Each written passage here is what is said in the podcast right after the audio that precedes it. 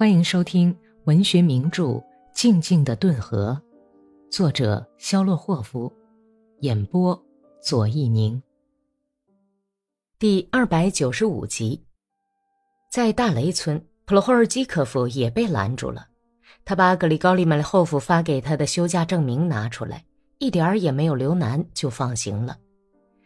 到达八字季的时候，已经近晚了。从契尔河沿岸各村涌来的几千辆大车，塞满了所有大街小巷。顿河边上一片混乱，难民们把大车排在岸边，足有两俄里长。五万多人分散在树林里等候渡河。炮兵连、司令部和军需品正在为申斯克对面的河边乘渡船过河。许多小船在摆渡步兵，几十只小船在顿河上穿梭。每船摆渡三四个人，码头附近水边拥挤混乱异常，像开了锅似的。担任后卫队的骑兵部队一直还不见来，大炮的轰鸣声仍旧不断的从切尔河方面传过来，而刺鼻的辛辣焦臭气味变得越来越浓。渡河工作一直继续到天亮，夜里十二点钟左右，第一批骑兵连队开到了。他们要在黎明时开始渡河。普罗霍尔听说第一师的骑兵还没有到，就决定在八字级等候自己的连队。他费了很大的劲，才牵着马穿过密密层层的拥挤在八字级医院围墙旁边的车辆，没有卸鞍子，把马拴在一辆不知道是谁的大车辕上，松了马肚带，就在大车队里找起熟人来，在堤岸附近。普罗霍尔远远地看见了阿克西尼亚·阿斯塔霍娃，他把一个小包袱抱在怀里，肩上披着一件暖和的上衣，正在朝顿河边走。他那艳丽刺眼的美貌引起了聚集在岸边的步兵们的注意，他们对阿克西尼亚讲些猥亵的话，他们落满尘土的汗淋淋的脸上露出笑容，闪着白晃晃的牙齿，传来阵阵下流的笑声。一个身材高大的白头发哥萨克，穿着没系带的衬衣，皮帽子歪在后脑勺上，从后面抱住阿克西尼亚，把嘴唇贴在他那清秀黝黑的脖颈上。普罗霍尔看到阿克西尼亚猛地把哥萨克推开，凶狠地张开嘴，不知道低声对他说了些什么。四周响起一片哄笑声。那个哥萨克摘下皮帽，嘶哑的低声说。哎，大嫂子，你就叫我亲一下嘛。阿克西尼亚加快了脚步，从普罗霍尔面前走过去，他那丰满的嘴唇上颤动着轻蔑的微笑。普罗霍尔没有招呼他，他正在人群里寻找同村的人，在车辕呆呆的朝天竖起的大车群中慢悠悠的穿行，听到一些醉话和笑声。一辆大车底下铺着块粗麻布。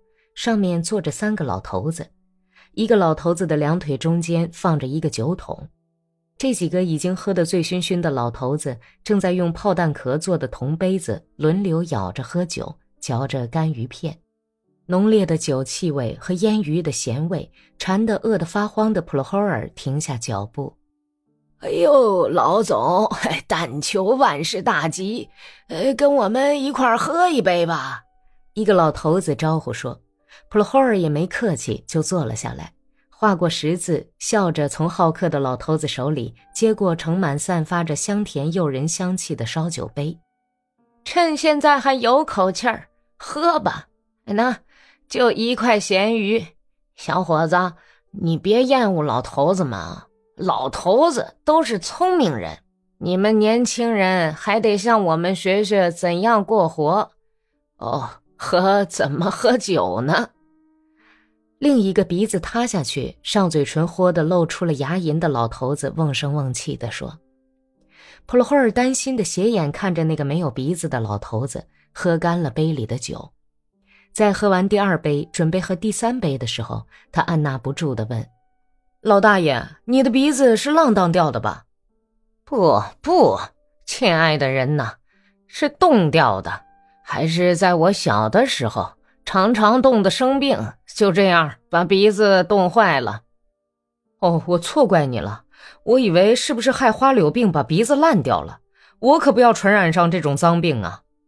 普罗霍尔坦白地承认说：“老头子的这番话使他放心了。”他贪婪地把嘴唇凑到杯子上去，放心地一饮而尽。活到头了，怎么能不大喝呀？烧酒的主人是个壮实魁梧的老头子，哇啦哇啦地喊着：“你们瞧，啊，我拉着二百普特麦子，还有一千普特扔在家里，赶着五对牛。可是现在非得把这些东西都扔在这儿不可了。要知道。”不能牵着他们渡过顿河呀！我积攒的全部家当全都要完蛋了。我想要唱歌玩乐吧，乡亲们！老头子满脸都涨紫了，热泪盈眶。不要哭喊了，特洛菲姆·伊万内奇，莫斯科是不相信你的眼泪的。咱们只要能活下去，还会积攒起来的。我怎么能不哭啊？老头子的脸哭得都变了样子，提高了嗓门说：“粮食都完了，牛都要死了，红党要把房子烧掉，儿子秋天战死了，我怎么能不哭啊？我为谁挣了这份家业呀？啊！从前我总是累得汗流浃背，一个夏天要穿烂十件衬衣。”可如今，却成了光屁股光脚的。喝吧。普罗霍尔听着谈话，吃了一块像炉盖那么大的咸鱼，连喝了七杯烧酒，肚子撑得饱饱的，费了很大的劲儿才站起来。老总啊，你是我们的大救星，呃，要不要给你的马拿一点粮食啊？要多少都行。来一口袋吧。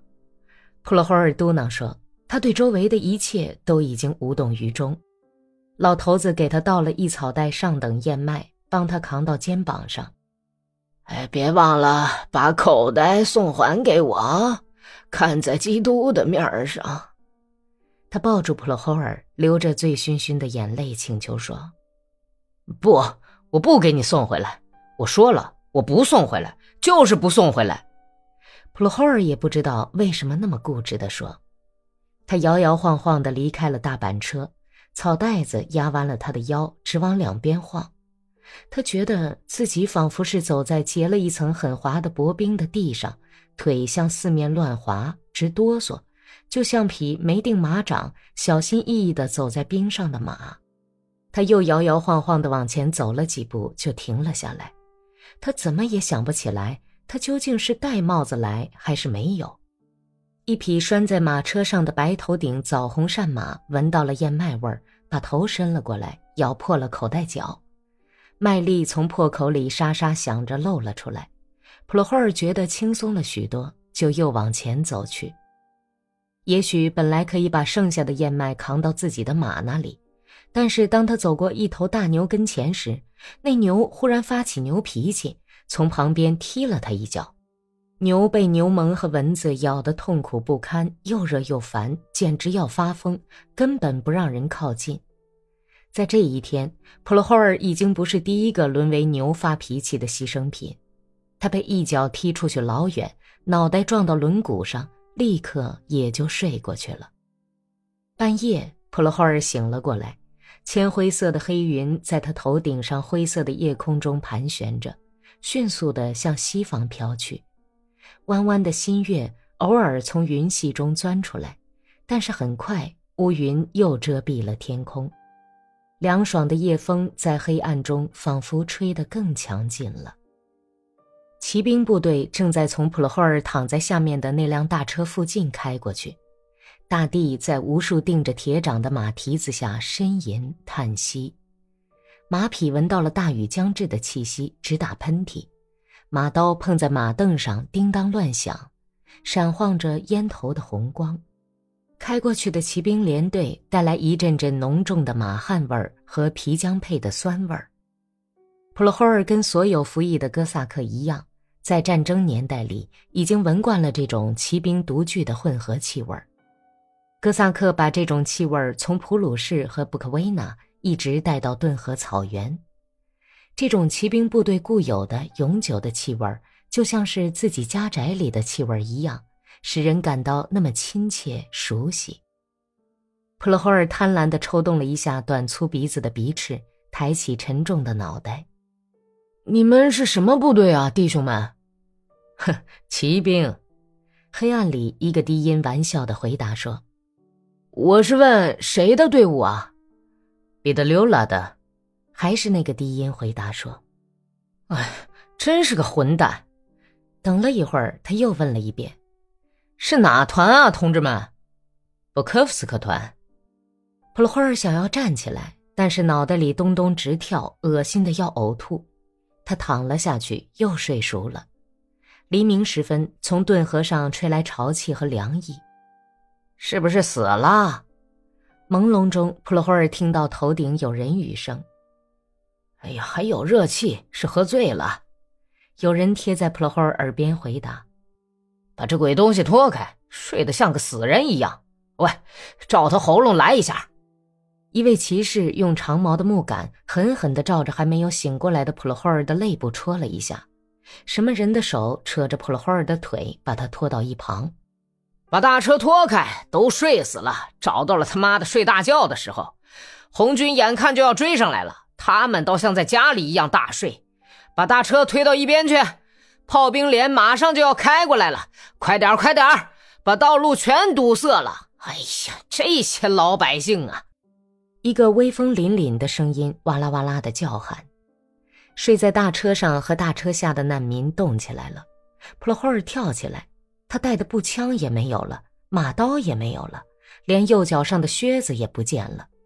这一切，他竟在昨天醉酒以后全都丢失了。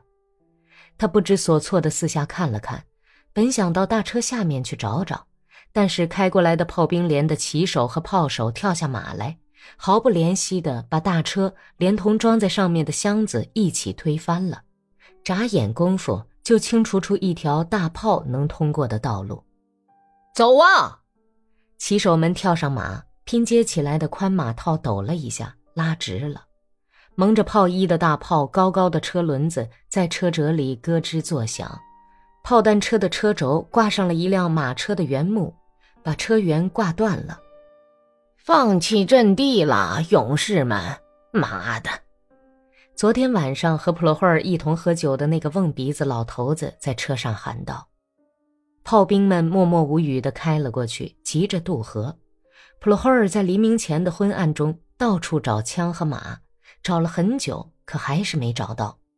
在一只小船旁，他索性把另一只靴子也脱下来扔到水里，头像铁箍箍着一样疼得要命，扎在水里浸了半天。